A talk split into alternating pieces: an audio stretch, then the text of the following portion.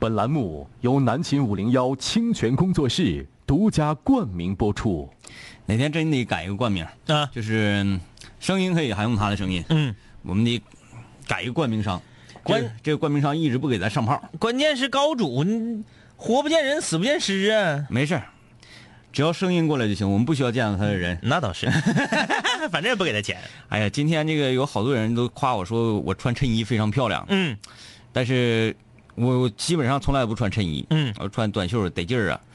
这个今天我寻思换换风格，穿衬衣，然后我们直播间网就不好使了，就没有办法一个直播。方的。啊，方的啊，明明天我继续搂。我跟你说，这就是人和人之间的区别。嗯我今天呢一天给我忙的，就是就这么说吧。嗯我到刚才走进直播间之前，我除了上节目之外，我屁股没落过凳子嗯，就一天没消汗。啊！我这一天忙懵了。然后呢，我三天没洗头，头发都打绺了。嗯，衣服呢，幸亏我今天出来之前换了个半截袖，衣服还算是没有味儿那我看你头发这块啊，啊。你我该剪了。看看这个位置，嗯行，你这你这这都得让他这样。对对，是他的关键，他其实你把边上给他推一下就好了。关键是自研的，自研它就分缝了。啊，你明天推一个。然后今天就不好使了。嗯，很好很好。哎呀，就是这就是什么呢？跟考试差不多对，啊。呃，我们今天啊要谈的聊的话题是高考特辑，嗯但是我们今天不只局限于高考这对一种考试啊。对。对对，呃，我想先说一说考驾照的时候，嗯考驾照我我非常不努力，嗯就是考这个科目一啊，嗯，不是笔试嘛，对，我也不看小本本儿，我也不看题，嗯。我从来都没看过那些题，嗯嗯嗯。但我分数考得非常高，过了。嗯。为什么呢？教练给答的。对，这个就证明一个问题，嗯。证明说有的人呐，嗯。为了一件事情，精心的准备策划，嗯。然后网没有了；有的人呢，这个没经过任何努力，说，哎呀，网今天没没有了比较好，嗯，这个我这个状态不是很好，对。网就没有了。对对对对对，啊。心想事成。啊，这个其实呢，我们南青五聊每年都做高考特辑，嗯而我们两个人已经远离考试好多年了，所以说高考特辑我们做的并不一定能够让应届的朋友听着哎那么对劲儿。嗯，现在高考是什么情况，我们都不知道了那。天看新闻，我们只能从新闻啊一些专题报道上了解一下，这个多数省份都是三加三，哎，三加三，然后这个语文、数学、外语，嗯，完，另外呢是什么地理、历史、物理、化学吧，啊，还有还有什么呃政治啊，哎，生物。选其三啊，而且我们远离考试这么多年之后，还有一个问题是我们一直以来都离我们非常远啊，就是现在考试啊，嗯，怎么讲呢？就是先报志愿后报志愿这个吧，年年都变。嗯嗯我们就知道自个儿是省的，嗯别的省的我们不知道啊。嗯，你说你们省是先报志愿还是后报志愿？那对话一定得说全乎。嗯我们只知道我们省的先报志愿后报志愿，嗯我们不是，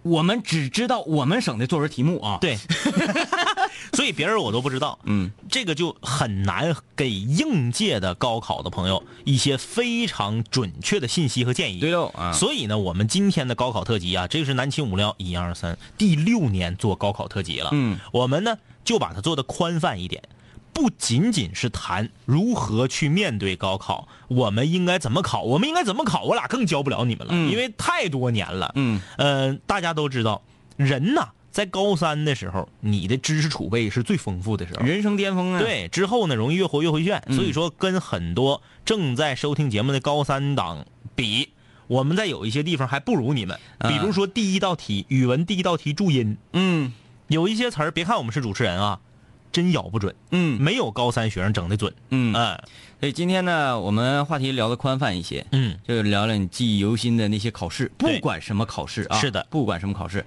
呃，参与节目。分享你的考试经历，可以在微信搜索订阅号“南秦五零幺”，嗯点击关注，直接留言就可以了。映客今天没有直播，全网差一点制霸。呃，首先说说这个，呃，我觉得呀，小考试，嗯。就是这个考试啊，你考得好，嗯嗯嗯。当然皆大欢喜；你没考好，也不会怎么地的这种考试，嗯。我是非常喜欢的。啊啊啊。呃，我就说离开学校啊，好久好久，离开学校好久之后参加一次考试啊，考这个我们我们我们的这个，我想想怎么去形容，我不能说上岗证，我不能说 我的我们的编辑记者资格证，编辑记者资格证啊，要考这个东西。嗯，我已经好久没有读书了，哎，呃，好久没有拿起书本背题了。嗯嗯啊，我就看这个顶上说的一些内容啊，嗯，很对，很对，但是记不住，所以我就觉得，既然我认同他的对，嗯，那么这个题出来了，嗯。我把我认同的对的观点写上，是不是就可以了呢？是的，啊，对，呃我就觉得可以了，然后我就自信满满的，嗯手无寸铁的到达了考场，嗯嗯，哎，我就我一看这个卷子发下来，跟我事先预想的这个 不太一样方方向跟内容为什么不一样啊？嗯。这个题很笼统啊，嗯。我看到一前一后一左一右的这个嗯嗯。来参加考试的考生们全都奋笔疾书，嗯，然后我看了一下离我好远好远的张医师，非常巧的跟我分在一个考场，看到张医师，咱俩中间隔两排，对，我看他竟然头也不抬，我说不管咱俩离多远，你是不是得管我呀？我看了，我看抬头看你的时候你就睡着了，由于我这这怎么这样呢？怎么不按照我想的那种方式出题呢？就比如说，我们应该怎么去采访一个人？呃，啊，我们采访这个人的时候应该注意哪点？嗯嗯然后或者说是呃，遇到一些突发情况的时候，嗯嗯作为现场记者，你的现场报道应该侧重于哎 A、B、C、D 哪个点哪个点哪个点哪个点，对对对，对吧？应该这应该，我想的都是这种嗯，实战型的，但是他这个大部分考的都是理论，嗯、理论，嗯。所以我这个呃由于理论方面呢嗯。没有之前的这个储备，嗯嗯嗯。就背题呀、我看一看，我我说算了吧，我不要给这个考场添太多的麻烦。嗯。因为我如果想要认真的呃打一个好分数的话，嗯嗯。我只能站起来或者是那个伸出手臂，嗯嗯。去抓其他考生的手中的一些东西，嗯嗯嗯。我觉得那样不好，嗯会给五零幺抹黑。嗯，对，嗯、我一直秉承着这个，所以我觉得还是不要浪费大好时光。嗯我睡一觉，晚上 保证休息，然后晚上能够上一期好节目。对对对对对，把节目质量保证了哎啊。我这么说的话，是不是大家觉得你没有证儿没问题？哎呀，说到这个考试啊，嗯其实呢，嗯，我相信这个世界上没有愿意考试的人，一个都没有。我就敢把话说这么死，嗯一个都没有。这个世界上有愿意学习的人，嗯就是谁也不不不逼着他，他就愿意学。嗯这样的人比比皆是。但是愿意考试的，我相信这个世界上一个人都没有。那张医师，你说说人为什么讨厌考试？因为首先呢，我认为我我讨厌考试。我曾经说过这么一句话啊，嗯我说你给我五十万，让我回去重念一遍高三，我都不念，嗯绝不念。你要说你说给你二百万，我可以考虑考虑，五十万我肯定不念啊，就一年挣五十万我不要。一年哈，嗯，因为 你知道因为啥？嗯。因为咱不去那高三，嗯嗯。一年也不少挣。这个问题，但你要说把月考和高考都抠出去，嗯。让我重念一遍高三，还是这个学习强度啊，嗯。只是你没有月考，啊。没有三省四市模拟考，没有摸底考，也没有，最后你不用参加高考。你只就平时学习强度是相对相同的，对，只不过没有考试这一环了。哎嘿，给我十万我就干，嗯，那我我愿意回去。你是觉得考试这个事情给人造成的压力很大？，对，一考试是为了干嘛？检验你的学习成果我们往根儿上说，考试是为了把人分出三六九等。啊，对，他这个出发点，就是一个打击人的出发点，嗯，就是为了打击你。除非你是全世界第一，对不对除？了第一之外都会受打击，除了第一，全受打击。因为打击大虚对对对对对，我是第二，我知道有一个人比我厉害，嗯，我是第八百八十八万。我发现这个世界上有八百八十八万减一的人比我厉害呃，张律师，我觉得你、嗯你太善良了。啊啊啊！我觉得排名第八百八十八万的人，他不会受到任何打击。不在乎不在乎。所以说，中游以上的所有人嗯，都会特别在意。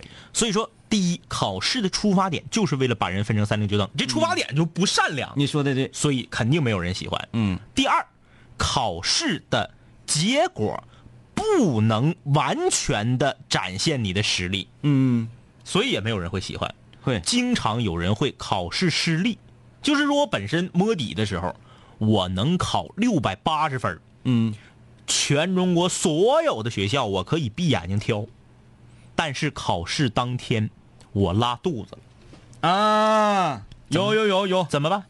怎么办？还有考试当天发烧的，怎么办？嗯，你想发烧吗？那家伙考试之前，家长把孩子伺候的那是无微不至，嗯，就赶上这天你发烧了。你写语文作文、听英语听力的时候，你脑瓜全是浆糊，迷个瞪的就想睡觉。这个时候考出来的成绩，试问他能代表你的真实水平吗？不能。所以说他更不会有人喜欢考试了，嗯对吧？呃，我你这么一说完呢，嗯我觉得我再说出我不喜欢考试这个点，这个嗯侧重点，嗯嗯，就会就会掉很多粉儿，掉粉儿，因为我是一个爱热闹的人，呃，平时都可以唠嗑说话，只有考试的时候不可以。这个今天呢，特别巧的是我，我今天这个中午啊，我是去吉林大学的食堂吃的饭。啊那个那个那个那个滚滚红尘吗？对，日新楼，日新楼啊，呃，我在往日新楼走的时候，和王老师我俩就探讨了这么一个问题。嗯探讨什么问题呢？因为呃，这个在今天的节目里面，这个在有台的节目里面，我也说到这个事儿了，就是我们大长春呢，我相信全国都有这个事儿。嗯大长春肯定是之一啊，开辟了很多免费的公交线路供高考的学生乘坐，嗯。同时呢，招募了一些考生专用的爱心车队，接送路远的考生。挂红气球吗？就是说，比如说你家住的特别远，你离考场特别远，四十公里，你家还没有车，啊啊，哎，你可以申请这个爱心车队来接你，嗯。不要钱，就为了让你能够顺利的考试。嗯我觉得这都是整个社会对这个高考学生们的一种关爱啊。嗯，但是我我们就聊到这么一个，就是全社会都在为高考，呃，开绿灯的开绿灯，嗯让路的让路，做贡献的做贡献，但是唯独有一种人，我觉得是不值得同情的人。忘带准考证的，对，每年都会有这样的新闻。你看啊，这个我和天明我们两个搭档这些年啊，就是我们两个的价值，为什么我们两个能搭档这么多年？就是我们两个价值观是统一的。嗯你说，就是所有的室友们正在听节目的啊，不管你是全球哪儿的室友，忘带准考证（括弧高考），嗯，值不值得原谅？呃，就是我们可以想象一万种理由，嗯，你为什么忘带了准考证？对，呀、爹妈把你的准考证藏起来了，那不是你的亲爹亲妈。嗯啊，然后如果说你自己嗯由于头疼脑热，嗯把准考证忘在那里，嗯那试问你为什么忘记嗯准考证？你没有忘记今天是考试呢？对。曾经我看过一个新闻啊，好几年前了，说是一个考生考试的时候忘带了准考证，嗯，然后呢，他在考场门口等着，家长开车回家去给他取，嗯把准考证取回来。大家都知道，开考三十分钟之后禁止进入考场。嗯现在是多少分钟不知道了啊？两三年前的新闻啊，现在有可能二十分钟就不让进了。我这我我们不了解啊。这个就像刚刚这个微信公众平台新说的，说现在第一题都不是注音了。你看，嗯好几年前还是注音呢，现在不是注音了，这我们都不知道啊。家长给取来之后，迟到了五分钟，嗯不让进，孩子和家长一起跪在学校门口磕头哭，求说你能不能让我进去，不好使，哎呦不，让进。很多下面留言的说学校不讲情面，嗯说孩子十年寒窗苦读，为什么晚了五分钟就不让进去考试了呢？规章制度啊，这是规章制度啊。那试问，你，我就把话说的绝一点啊，就是这里面我只限高考啊，嗯你别的考试忘带准考证了，都不在我们这个打击的范围内，嗯就只说高考这一件，中考你都可以不带，高考你不带准考证了，不管你学习有多好，你如果高考忘带了准考证，你都不可能成为一个对祖国有用的人才。嗯就这么绝对。为啥？人生中最重要的几件事之一你都能忘，你还能干点啥？嗯就这样的人，就算是让你进去考了，你念了大学出来了，你也啥也不是。我就想不明白他怎么会忘，嗯，你就解释吧。就像刚刚天明说的，给你一万种理由，你去解释，你可以丢，你可以丢，丢没有问题。丢不在我们抨击的范围内啊！啊你就把准考证落家了。我问你，你是干啥吃的？嗯你的家长是干啥吃的？嗯，平时把你伺候的那么好，今天寻思啥了？有人说啊，我拿着了，到门口我我到门口我放到桌上了，放鞋柜上忘了。我问你，出门锁门那一刹那，你不知道摸摸兜吗？你的爸爸妈妈不知道摸摸兜吗？有的人去高考，爷爷奶奶、七大姑八大姨全去，这些人不知道提醒你吗？还有，你真的忘性那么大，自己不知道吗？你不能把它缝内裤上吗？然后那个进入考场的时候一脱裤子，那也比忘带强啊！对对对，你坐火车咋知道把钱塞到自己一个内内兜里里怀兜里面，嗯保证它的安全呢？准考证没有钱重要吗？咱们说这些仅限于高考（括弧仅限于忘带）。嗯，你你丢了都行。嗯你说你坐出租车丢出租车上了可以，对丢没有问题。忘带准考证，然后一个个还搁那块哭来的，你好，我们聊点轻松的。你一说高考就比较紧张，嗯马上就要高考了，我们应该放松放松。今天各种考试咱们都谈一谈、都。谈一谈啊。你看这个不会锁喉的莽子说：“两杆清泉，你们好，我是齐齐哈尔的室友。齐齐哈尔的室友们，你们好啊！这咋的？齐齐哈尔现在是想有有有点那意思，要想把大长春给灭了似的，就是长春的室友都没有没有齐齐哈尔多。哎，那恐怖啊，那好恐怖啊！就我们节目在齐齐哈尔都没有那个广播频率这个落地，就是完全靠着网络直播把齐齐哈尔给占领了。就我想不通啊，想不通为什么齐齐哈尔那么多室友，对呀、这是为什么呀？齐齐哈尔一个，还有那个赤峰一个对，哪天我必须去趟齐齐哈尔。啊，就是就是内蒙、嗯黑龙江，就是吉林以北，嗯，好像拿下了呗。对更更受欢迎啊。哈齐姆加大，黑龙江前五大城市，我去过哈尔滨，去过这个大庆，去过牡丹江，嗯呃，没去过佳木斯和齐齐哈尔，齐齐哈尔，我说心里话有点远呢。有点远。你去过齐齐哈尔，啊然后你去过哈尔滨，嗯嗯、那仨你没去过。哎，他牡丹江你也去了，牡丹江去牡丹江去了，哎，你也是差俩啊，嗯，你差大庆，大庆没去，嗯还还还还还还还有哪？佳木斯、啊，佳木斯，佳木斯也没去，我就想上哪儿漠河漠河，啊，嗯有点冷吗？不是。他说啊，我是齐齐哈尔室友，今年十七，想考驾驶证，但是年龄还没到呢，自己就偷偷摸摸开家里车出去练啊，不敢上道，怕被抓到，好心酸。偷摸练也别练，别练，而且啊，这个不会锁喉的莽子啊，十八的时候不要开车。嗯我不管我有多少钱啊，我就把这话放这儿。我儿子二十二岁之前，绝就是你想开车绝不行。嗯，就不管我有多少钱，哪怕说我儿子二十二的时候，我趁十个亿，我连一台五万块钱的车我都不带给他买的。哎呀你都有那么多钱了，真的，我觉得人在二十二三岁、二十四岁以前吧，嗯心智不成熟的时候，不要让他开车，嗯因为我，哎呀，就发生在我身边儿不到二十二岁小孩儿出车祸，然后最后人没了的，嗯，就在我上学期间就俩。咱就不说你这个好不好酒驾这方面，对对对，对对。就是说你人岁数小，年轻的时候啊，嗯心气儿冲，对。哎，你在马路上啊，特别容易路怒，对，嗯。而且呢，人呢特别的毛愣，嗯。不踏实。不，就是如果正在收听我们节目的有有孩子，你看我们节目很多就是怀孕了生孩子或者孩子两三岁的听我们节目太多了，包括有孩子都挺大了听我们节目了。嗯记住了，孩子大学毕业之前，如如或者说如果你的孩子没有上大学的话啊，二十二三岁之前不要给他买车，不管你多有钱，驾驶证可以有，驾驶证可以有，驾驶证可以有，不能让他开，对不能让他不能给他买车。嗯，考驾驶证现在很多人呢，对这个对驾校啊，这个有一些驾校教练有一些看法，嗯说他们呲的人啥的。其实现在慢慢的各种项目越来越完善，它属于一个服务行业，也属于一个教育行业啊。，对，它是两者并行的。嗯，越来越完善的时候，我觉得现在驾校挺好，挺好。嗯，挺正规的。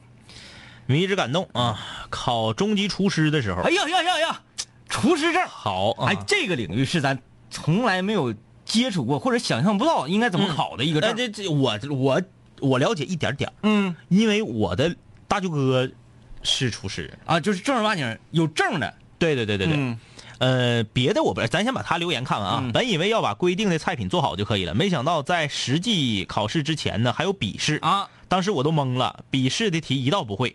在我英明神武的大脑与智商的这个帮助下，我还是过了中级试试。呃为什么考厨师要考笔试？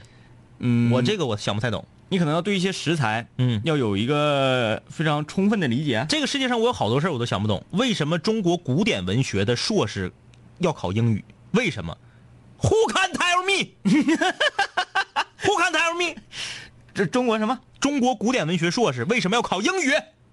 为什么？嗯，因为我们还有散落在国外的一些个真迹，我们需要把它拿回来。那不是应该考古上的？真的，我我一个特别好的朋友啊，嗯。学中国古典文学的，在南京师范大学嗯。学中国古典文学，考英语，嗯，崩溃了。你说考考中级厨师证。嗯。厨师证啊，我一开始也是觉得，就像那个呃周星驰电影《食神》一样，嗯。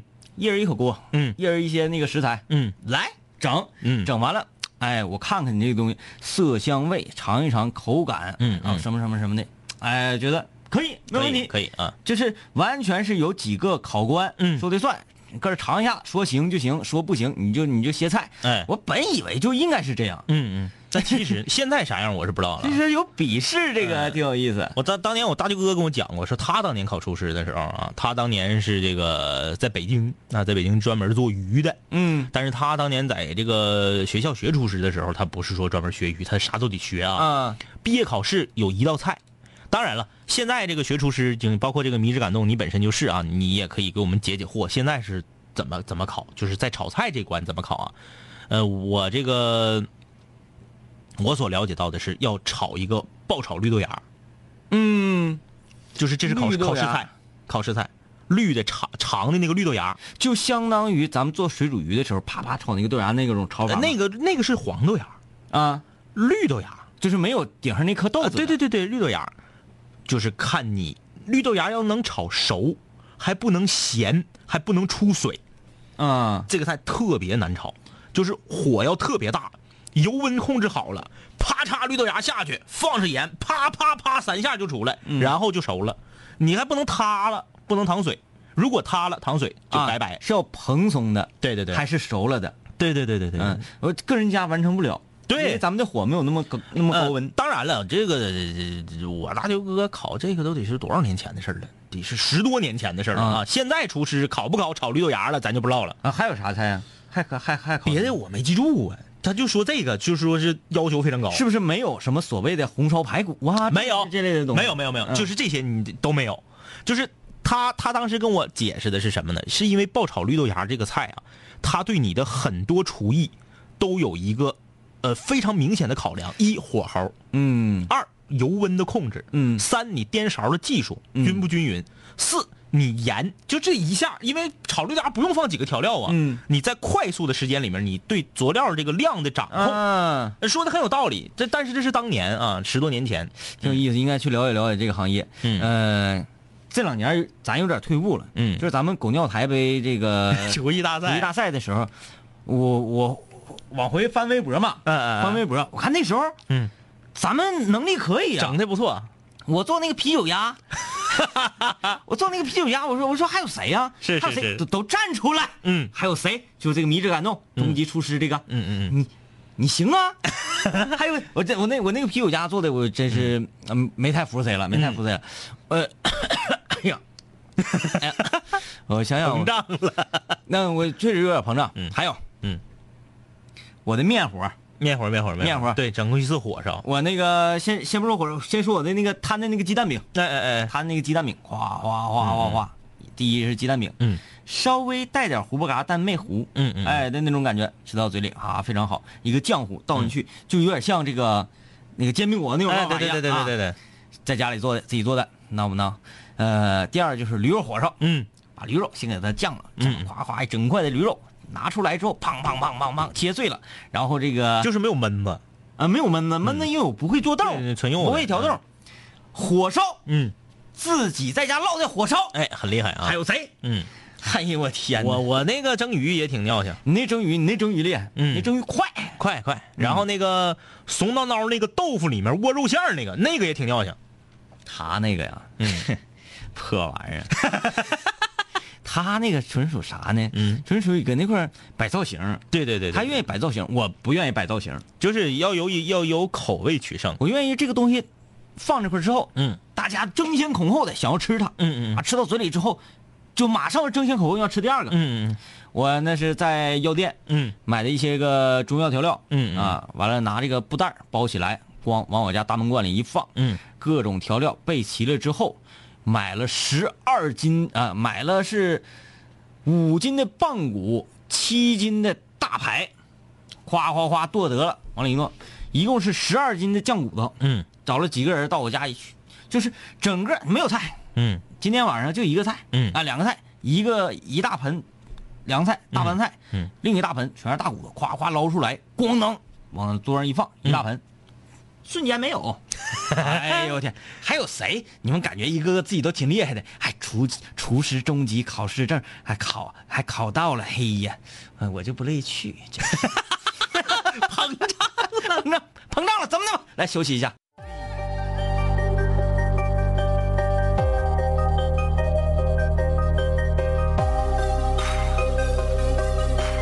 古人文化，文化。凡是想毁坏我的，最后一定会被我毁坏；凡是想击败我的，最终一定被我击败。说过回来就会回来，看我带着皇冠归来，要不然我怎么对得起爱我的 Radiohead？数个夜，无数个人，无数种方式收听着广播。在一切开始之前，我只是个普通的主播，但今夜坐在主播台前，像坐在冰封王座。戴上耳机，拿起麦克，成了真正的王者。世界任凭我掌控，你没有权利说话。不爱听就作罢，我仍然嬉笑怒骂，让你知道海盗的电台到底有多可怕，我让你知道国王的演讲到底有多伟大。曾经也像你背着书包孤独的走出了教室，孤独的走向食堂，又孤独的走回了寝室，孤独的打开广播，以为孤独是多么可耻，可事到如今，孤独的我却成了天之骄子。我没有时间陪你浪费无聊的生命。也没有时间陪你探见那些涂炭的生灵，我没有必要向你解释偏执是一种种病。孤独的王在孤独的夜，孤独的前进。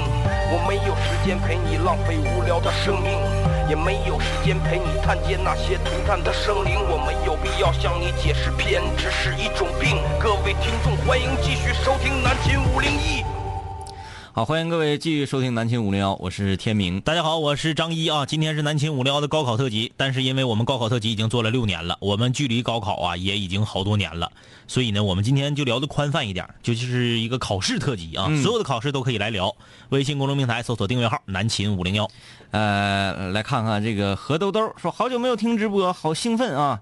人生就是最大的考试，不断在做选择题，什么是适合自己的，自己又能做好什么？如何能让自己满意？如何让别人满”。意？你这是微信朋友圈鸡汤看多了哎，鸡汤看多了，我印象有有有一人说啊，那个最紧张的考试是什么呢？嗯老丈人考核。嗯嗯，对，第一次在嗯男孩跟女孩还在搞对象这个阶呃阶段的时候，嗯。没说已经谈婚论嫁了，嗯就是搞对象。然后女女孩说，嗯、那个我我我我跟我爸妈提起过你，嗯，他们说哪天想让你去我家，嗯，哎，老紧张了，哎，嗯。这个时候呢，你会有高兴，嗯，又有紧张，对，又有害怕，嗯。就非常复杂的一种情绪。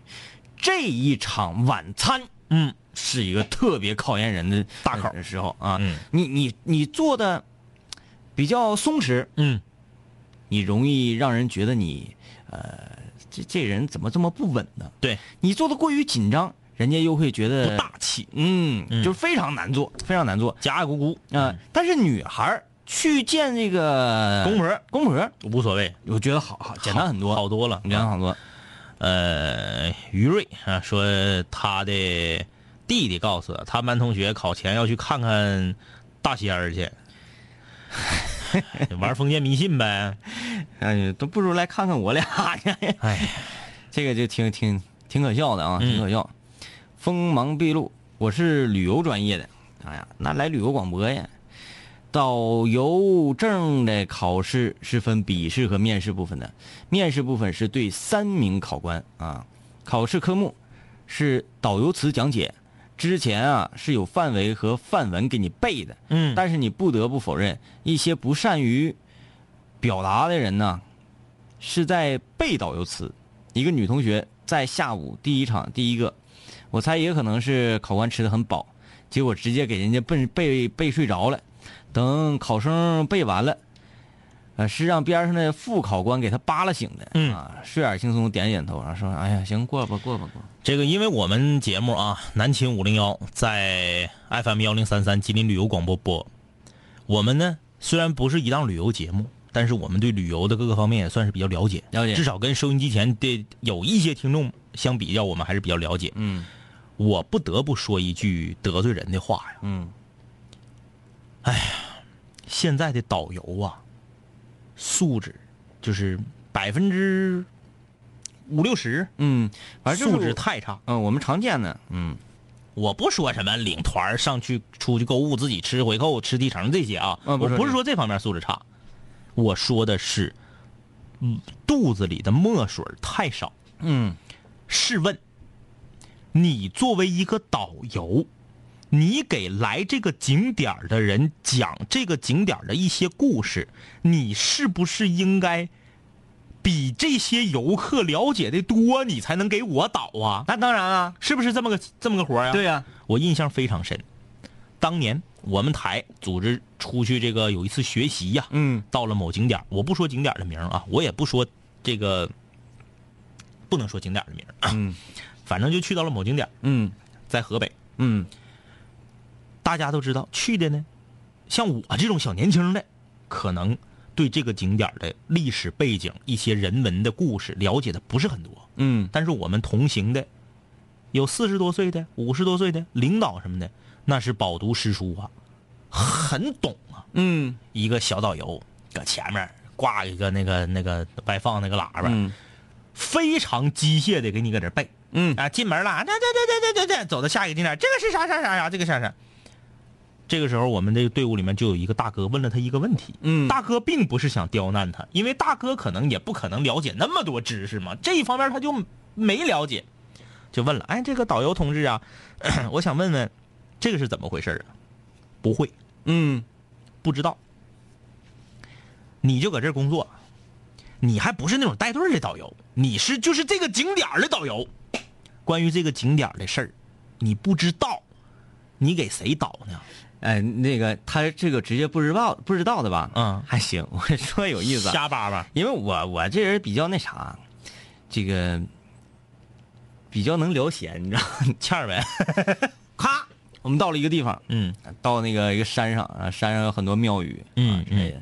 这个我们的导游就在那讲嗯啊，这个这个这个这个这个怎么回事？怎么回事？怎么回事？嗯我得到了 A 景点的答案 A，嗯然后这不接着往前走吗？嗯。然后我就我看这块不错，嗯。我说那你们接着往前走，一会儿我追赶你们去。嗯嗯结果呢，一会儿另外一个导游团来了，嗯。啊，那个导游在这块儿，在我的 A 景点上，嗯嗯。哒哒哒哒哒哒哒一一顿说，但是我在他的嘴里得到的是答案 B 就是两个人说的不一样。啊，嗯。然后我就上去问呢，嗯嗯嗯。我说这个啊，哎，那我那个我我问一下啊，同志，这块呢，如果这样这样这样，这个到底是怎么回事呢？嗯嗯嗯然后他嗯一愣，之后看看我，他并没有回答说啊不是这样的，不嗯是这样，也没有怎么怎么地，重复了一下自己在那会儿开始介绍的第一个字儿一直到最后一个字儿。嗯嗯嗯，就是他不可以在中间被打断，加任何一个字儿他都不会说了这段话。对他这个完全是机械的背下来的。嗯嗯。你打断他说，哎，这个怎么回事？他又得就从头。对啊复读机啊啊，所以就是说，我希望所有从事，当然了啊，这个咱们国家人口这么多，林子大了什么鸟都有，这是正常的。但是我希望从事导游行业的朋友们，咱们当然是为了挣钱，这是无可厚非的。可是咱能不能在挣钱的同时，把自己的热爱也投入进去呢。对，人小时候老师就告诉我们说，你干一行要爱一行，对呀你热爱你自己的行业。你说你你你咱说带队那种导游，咱不说啊，带队那种导游，人家就是带个队无所谓啊，嗯就是保证你安全啊，道上活跃活跃气氛，大家唱唱歌，做个游戏，这个咱不说。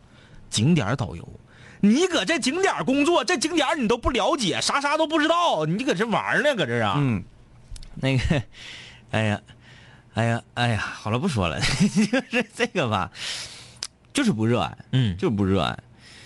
呃，及其厨师中级考试有刀工切土豆丝儿，嗯，热菜里有锅塔豆腐、哎，锅塔豆腐老难做了。锅塔丸子，嗯，干烧鱼，一些掌握火候技巧的菜，冷菜需要做一个简单的冷拼。啊，啊，切土豆丝儿，当当当需要快，嗯。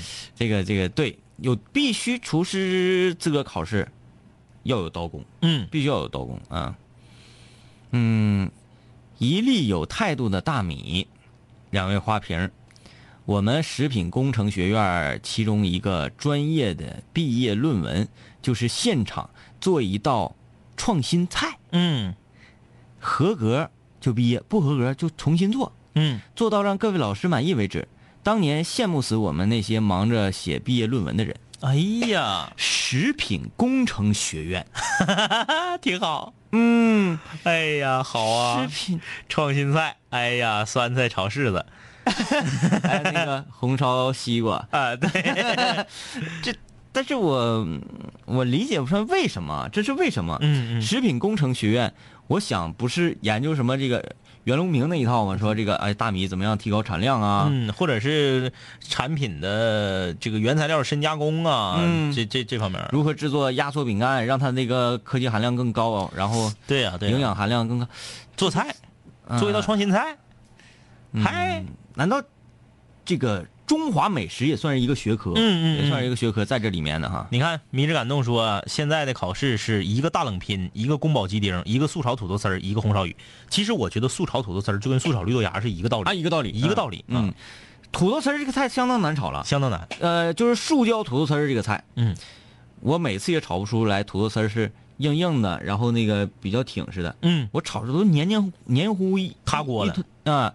有人说必须要吐司长时间的在冷水里浸泡，嗯。我也泡了很久啊。嗯。而有的说呢，把水烧开了之后，焯一下，嗯。速度很快。嗯，那我也试过呀，就是弄，就是弄，始终炒炒不出来那么还是火不够大。嗯，就是我们家想想啊，就是你们这些专业厨师，嗯。我我天明在家里嗯用普普通通的民用天然气儿，嗯，就能做出来比你们好，不能啊？那我不知道你们，反就特别好吃。你们哎呀，要热爱自己的行业哦，要不停的去研发新菜哦。嗯呃，问映客，今天没有网啊？嗯，哎，这真有漠河的室友，嗯，漠河的室友，你们辛苦了。漠河室友，你们好啊。嗯、在遥远的边陲哎收听我们的节目。刘新昌，两位哥好，我是长春的室友，一四年的考生，因为高中一直没有学习，为了考大学，所以学的美术。等美术加试考完了，离高考只有四个多月，当时总成绩就能考一百五十多分拼命学习四个月之后参加高考，发成绩那天忐忑不安，祈祷自己能考三百五，不敢和家人一起看结果，去网吧一看成绩，成绩下来发现自己考了四百一，激动的在网吧叫了起来，好多人都看我。然后呢，我老爸老妈打电话告诉他们成绩，现在想想当时的运气也是不错。现在再翻书看看知识点，背政治历史基本全忘了，还都呃都还给老师了。那个刘新昌啊，我希望你选择了美术这个专业之后，你能够热爱它，嗯，你能够真正的把美术当成你的嗯事业和爱好，为因为我们喷过一遍，就不想再喷第二遍，不想再。喷第二遍。嗯不希望是为了上大学而选择学艺术。嗯艺术类专业，不是说我毫不热爱，我就是分儿低，我突击个、嗯嗯我我找个什么什么补习班突击个专业加试，然后我就因为这个能拿到大学毕业证，这是对学艺术的所有的人的侮辱，嗯也是对艺术本身的玷污。嗯，我希希说我学习不好，我考不上大学，我只能去去去考艺术类专业，不喜欢，特别不喜欢。这个嗯我很难理解。我们之前节目里面举过例子，中央戏剧学院、中央美院、北影、鲁美这些学校，试问，你能去得了吗？嗯，呃，所以，但是看他只用了短短几个月的时间，对，就是说你突击到这么高的分数，你是好样的，嗯啊，从一百五十多分儿我努力到四百一，我只能说，你努力的晚了，对早努力的话，不一定什么样。但是既然你选择了美术，就不要仅仅把它看作是，哎呀妈呀，我可算上大学了，之后我再也不碰画笔了，这玩意儿我碰我都不碰了，我到时候能混个毕业证就行。然后毕业之后家里能给我安排别的工作，不要这样，没有意义啊，不要这样啊。呃，吕小布，我现在高一，过两天就高考了，感觉时间过得真快，一晃高一过去了，感觉有一些紧迫。搁这嘎聊闲呢，是不是？呃，夹子心，忽然觉得准考证就应该像上班打卡一样，啊，然后实现指纹识别或者头像识别，那样的话，人准时去就能考试。不对，嗯贾子欣是咱们老室友啊，嗯。这个咱们活动现场也去过啊。我不同意你的观点，我认为不管人类的科技有多发达，准考证必须是一张纸片儿。嗯。考的就是这个。嗯，凭啥你拿指纹就可以去啊？你忘准考证的人，你就不配通过这个考试，嗯。这也是一关，嗯，提前考你一下。虽然很简单嘛，如果你连准考证，连一生中最重要的几次考试之一的准考证，你都能落家，咱们刚刚已经说了，前提是丢不算啊。嗯，那你为什么还要来考试啊？你这这种人，你连这都能忘了。今天我我我和王老师聊天的时候，我就举了个例子啊。他说你这么说有点绝对，我说不绝对。你这个人能把准考证落家，如果说你考上了大学，你学习还挺好，你又读了研，你学习还挺好，你又读了博，最后毕业之后，你来到了我们大长春的光机所工作，嗯然后你就为我们的这个什么神七、神八、神九的这些这个包括空间站啊，包为航天事业奋斗。最后你在航天飞机的某一个零件上，你忘拧了一个螺丝，嗯你对得起全中国人民纳税人为航天事业贡献的税吗？嗯你对得起坐在宇航飞船里这四个生命吗？嗯因为你忘拧个螺丝，人家死太空里头，你负责呀。嗯所以说，有人说上纲上线，这绝不是上纲上线。我觉得，对于一个人来讲，高考的准考证，他能忘，说明这个人他不是一个负得起责任的人。就是所谓的细节决定成败。对呀、对不对？你这一关你都过不去，啊，我我我去了，我瞳孔扫一下，我指纹扫一下，我就可以考试了，省得我忘带准考证。这是逃避这种责任感的检验。我突然呢，呃，想突发奇想，嗯嗯嗯当然我也知道教育相关教育部门也不会采纳我的这个突发奇想。嗯，我这个突发奇想是建立在绝对的公平、公正、公开的嗯基础之上我觉得很好。嗯大家玩过红警哈，玩过沙丘啊，玩过这类的游戏。地图上，嗯如果说你只剩下一个小炮车，嗯，你也是可以翻盘的。为什么？对你可以捡到宝箱。对对对对对，我们要在考考场里布置宝箱。这个宝箱是什么呢？嗯，我们说一个高考，它考验的是你的学习能力，加十分儿。考验你的学习能力吧，对不对？然后同样还会考你什么？考验你的品德，嗯考验你的什么什么？嗯，现场我们就是在这个在中戏啊、北影啊，嗯。找一些这个演员，嗯。啊，这学生，但是你没出名演员，比如说我我我填名，嗯嗯。就去了，我演什么呢？在一个监控摄像头嗯。可以辐射到的地地方，嗯。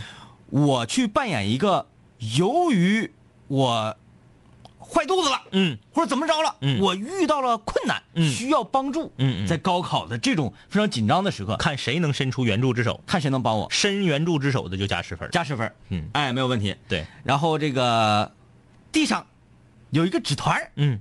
看看有谁捡起来，嗯，放到垃圾桶里，哎。加十分，嗯，嗯，是不是？就是考场里是有宝箱的，各位。你知你知道吗？现在的你知道现在的学生是很可怕的。嗯当然咱们那个时候也有可怕的学生，当然可是没有现在这么多。嗯，我不知道为什么，是因为现在孩子从小就是接触各种信息太多太快的原因。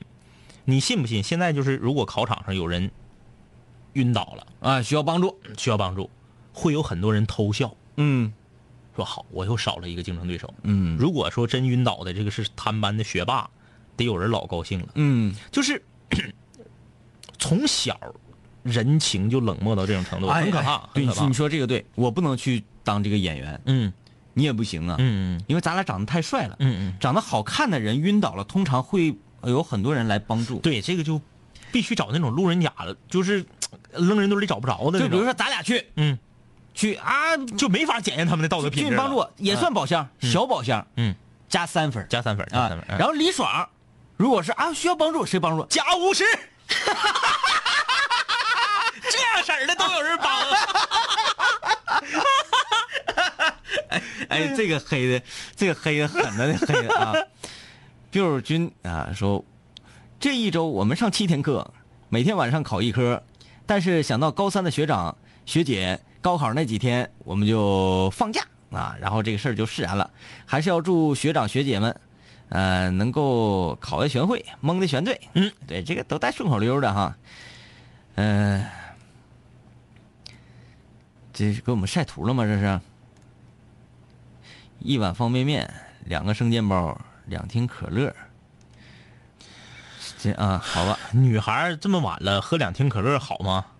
这个是啥呀？这个是啥呀？这个是你说那个那个吗？不是不是不是不是，画风不是这样的，应该。呃，向阳花说，我最记忆犹新的考试两次，第一次是高考，当年高考的时候，监考老师看到我的美貌，误以为我是他以前的学生，加之我的名字很大众，嗯。最关键的是，我进考场的时候听到了别人说，知道他是哪个小学过来的，然后通过我的套词儿，考试过程就很顺利，呃，考上了很好的大学。后来就去学车啊啊，考上很好的大学，然后就说学车，说考倒桩的时候怎么练都不行，我爸爸就担心呐。考试考试中心有一个他的战友，他就急急忙忙的赶了过去啊，结果我就顺利通过了。考倒桩你都不，太次了，太次了！你打开那个倒车影像啊，嗯嗯，然后你就看着到吗？哎，就是考那个倒桩，呃，最早咱们那个时候说这个移库嘛，对，你要进到这个库里，然后横着移到那边那个库，我说多缺心眼儿。我说我说我想问一个问题，就是我的车库已经能并排停两辆车，我为什么要移？我家有这么大的车库，嗯，我想怎么进怎么进呢？对呀、对呀，我家都这么有钱了，我想怎么进怎么进。当年的驾驾驾照呃考驾照的考试确实非常缺心眼儿，其实我觉得现在后来考那个侧方位停车是非常好的，非常有用的。因为现在在我在侧方停车的时候，嗯我都在基本上找那个点，后轱辘后轴跟那个旁边车后轴嗯距离一米，往回打死，看到后面车牌子之后正过来，一脚油怼过去，反了我一把舵，一脚成功。嗯嗯。啊，尤其是现在长春市这个交通啊，特别好嗯。啊，井然有序，那个马路上都给你画的线儿停车泊位，停车那个那个位置都给你画的线儿嗯，我就就是那个线儿，前面跟后面的车，呃，都占到了他们的头和他们的尾，就是把我的位置控制到最小的情况之下，嗯。我都能够一把搂，而且车保持的不停的匀速一把搂，嗯，哎，所以我觉得驾校考这个侧方位停车还是比较有用。有用啊。嗯嗯杨东东，我们当年考试的时候，老师就交代我们两件事儿。第一个事儿是回老家上个坟，第二个呢就是好汉架不住三坡西。嗯，后面那个说的对，对，第一个也不至于吧？嗯，考试之前呢，呃，尤其是高考，那今天还是说到最后还是得回归高考这个事情啊。嗯嗯呃，对于每个人来说，对于每个读高中的室友，未来想要读大学的室友，嗯，都非常的，就是不是非常，是最重要的一关。对，千万不能在这个节骨眼儿上，再吃为了满足你的嘴，对，而去是吃乱七八糟的。剩下这几天啊，一二三四五六六天，剩下的这六天的时间里面，嗯，不要学习学到太晚。嗯嗯，选择一下自己喜欢的文艺和休闲娱乐项目五零幺吗？去从事一下，比如说嗯听五零幺啊，比如说这个这个我们不是在开玩笑，对，我们觉得有有用处的。比如说看两集你喜欢的电视剧呀，最好不要看电视剧，因为它有连续性，你会惦记，睡不好觉啊。嗯。看电影或者系列剧，嗯。然后呢，听听自己喜欢的歌手的歌，甚至是说简单的打那么一两个小时游戏，我觉得都是可以理解的。嗯。家长们不要逼自己的孩子逼得太紧，嗯。同时呢，我希望这些话是对家长说的啊，但是如果你是学生听我们的节目，你也可以把这段录音这个找到给你的家长听，平心静气的跟孩子交谈，嗯，而不要在这几天还像施施加压力，，对平时一样高压啊，让他说吃完饭赶紧别看电视了，赶紧去这个再做点题，什么临阵磨枪不快也慌，糊弄鬼呢。但是我也同样建议家长们呢，不要在这几天太刻意的去扮演一种平静。嗯，哎，哎哎，儿儿儿吃完饭了，吃完饭了，你哎你你你赶紧去找，没事没事，哎，人家五零幺说了，咱不能那啥，然后这这俩人就坐立不安，这样也不行，没有必要。就是一定要非常正常。嗯如果说作为家长的我们，嗯都非常紧张的话，嗯，你儿他能放放平和心态吗？对不对？对啊，你看啊，这个微信公众平台我是大树，这位室友说两杆清泉很久不冒泡了，今天开了毕业典礼，听演讲的时候哭了。本来呀、感觉毕业总是很遥远，却这么快就到来，高考有点紧张，总是怕发生意外。你看你你你指的意外是什么？下雨啊？这是不可控的，嗯这是不可控的。这个你不要去考虑这些问题。呃，很多人呢在上学的时候都骂老师、骂学校，但等到毕业的时候呢，都都会怀念。嗯，那各位室友你们放心，就是在高考那几天，我们都会给你们祈福的。对，你们又去见那个仙儿，见那个仙儿啥有啥用啊？嗯就说我们说今天你们想要多大的雨吧？嗯，啊，这个雨多大能够嗯既凉快还不影响出行，哎嘿，对吧？还不影响你的发型。嗯来，咱都可以。你说要多大雨？是这个几毫米、几毫米，平平均几毫米？还是要阵雨啊？还是要来点风？还是要没风？嗯你这都可以，都可以提嘛，这种要求。永远记住五零幺的这句话，就是个考试和念书以及成绩不是决定一个人成败的关键，读大学也不是一个人必须就是走向成走向成功要必须经历的一条路。嗯但是如果你选择了这条路的话，你就要好好学，好好考。如果考的不好，咱说句掏心窝的话，考的不好，没上了你想要的大学，也不见得就是坏事儿。嗯不要给自己太大的压力。啊，对，这个我再给大家现身说法一下。呃，我就是一个没有参加过高考的人。那么说，天明他现在成功吗？哼，我才刚刚开始啊！我不对，你记错了，你这整的都不帅了啊！成功吗？我才刚上路啊！啊，成功了，才刚上路。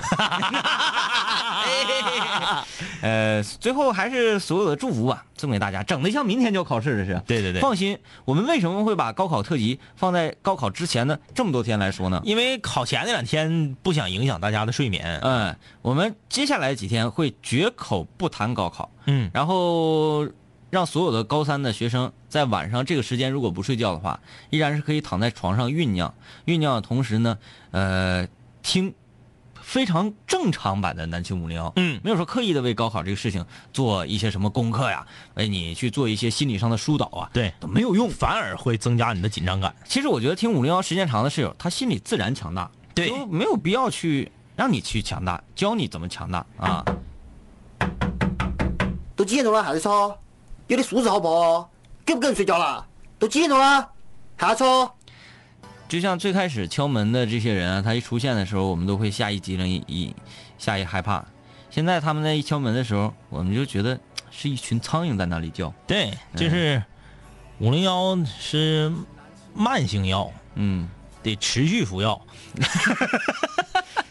但是一停药容易那啥呀。好了，明天见。话题也反车辗转。当你和我们倾诉苦辣心酸，当你爱上这笑声萦绕耳畔，当你已慢慢走去校园，想起一段段有我的片段。当你重逢老友，把酒言欢，忍不住追忆过往，是否望眼欲穿？是否你还会时常把我想念？是否还渴望和我们心手相牵？是否还有位投缘室友未曾谋面？是否和我说过的他已远在天边？是时候我们回来绝杀等候，终结孤单，认识新的朋友。是时候拿起麦克把自己解救，重新出发和青春再次邂逅。